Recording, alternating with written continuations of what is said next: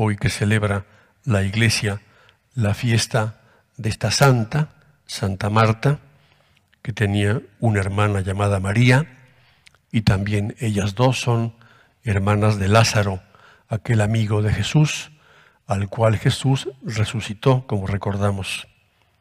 Jesús no tenía casa propia, la tuvo cuando estaba en Nazaret, pero cuando Cristo comenzó su vida pública de recorrer constantemente aquella tierra de Israel, el Señor se alojaba donde podía, pasaba las noches donde podía también, a veces incluso en la intemperie, pero cuando estaba cerca de Jerusalén, Jesús llegaba a casa de estos tres hermanos, que eran sus mejores amigos.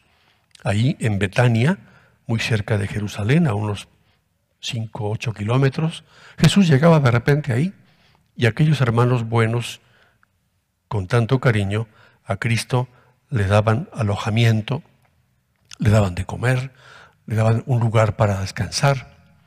Y pasó lo que pasaba seguramente muchas veces, que el Señor no avisaba que llegaba, sino pues pasaba por ahí y pasaba a saludarlos, ya que el día, me imagino yo, no llegó Jesús solo, sino llegó también con sus discípulos y había que atender bien, con cariño, a 13 personas, por ejemplo.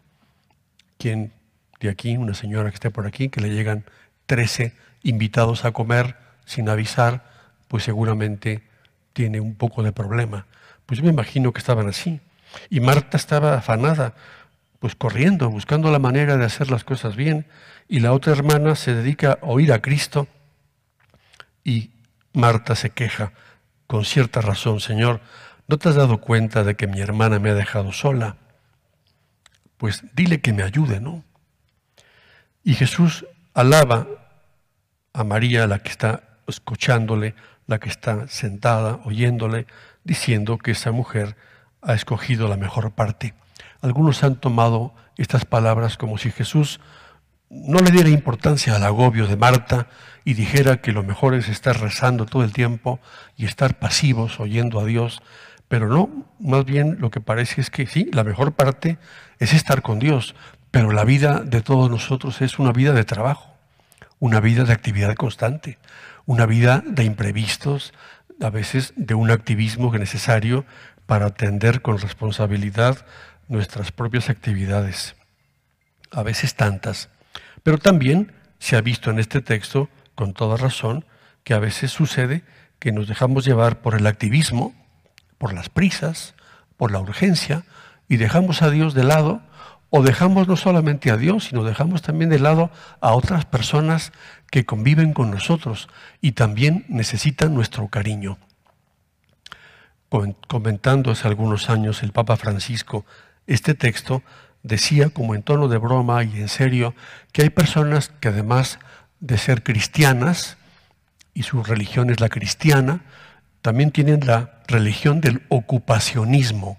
Están siempre ocupadas, pero no solo por estar ocupadas, sino a veces en ese ocuparse de tantas cosas y con tantas prisas, lo que hacen es evadirse y es un activismo que les evade y que les aleja de las personas que quieren.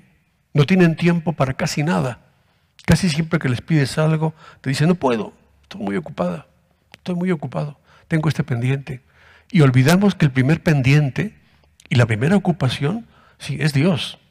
Y la, la que sigue son, pues, tu esposa, tus hijos, tu familia, la gente que tienes cerca. A veces, o no a veces, muchas veces, huimos huimos de los demás porque nos ocupan un tiempo que no queremos dar y tenemos mucho tiempo para lo que nos urge o aparentemente nos urge y hay cosas que pueden esperar. Aquí lo que nos falta a veces a todos, a mí también, nos falta a veces jerarquía de valores. Sí, hace falta ser hombres y mujeres que oran y hombres y mujeres que trabajan llegar a un equilibrio razonable. No vaya a ser también que por estar tan cerca de Dios, dedicando tiempos a Dios, nos olvidemos de los que tenemos cerca de nosotros. Y no solamente los que tenemos en casa, tanta gente que hoy necesita de nuestra ayuda. La oración, si es real, si es auténtica, lo que hace es abrirnos los ojos. La oración no es evasión. La oración hace que tengamos una capacidad de ver más allá de nosotros mismos. El que habla con Dios está muy cerca de las personas.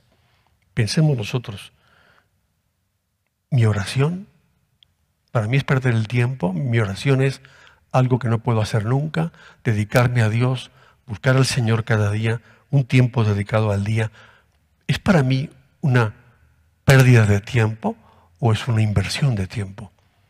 Está el equilibrio y eso es lo difícil, ser sinceros para encontrar el punto medio.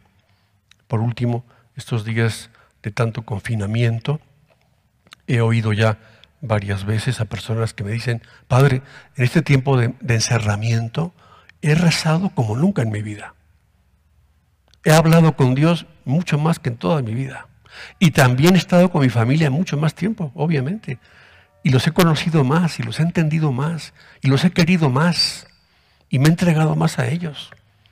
Me ha costado el encerramiento y siento que este tiempo me ha venido muy bien.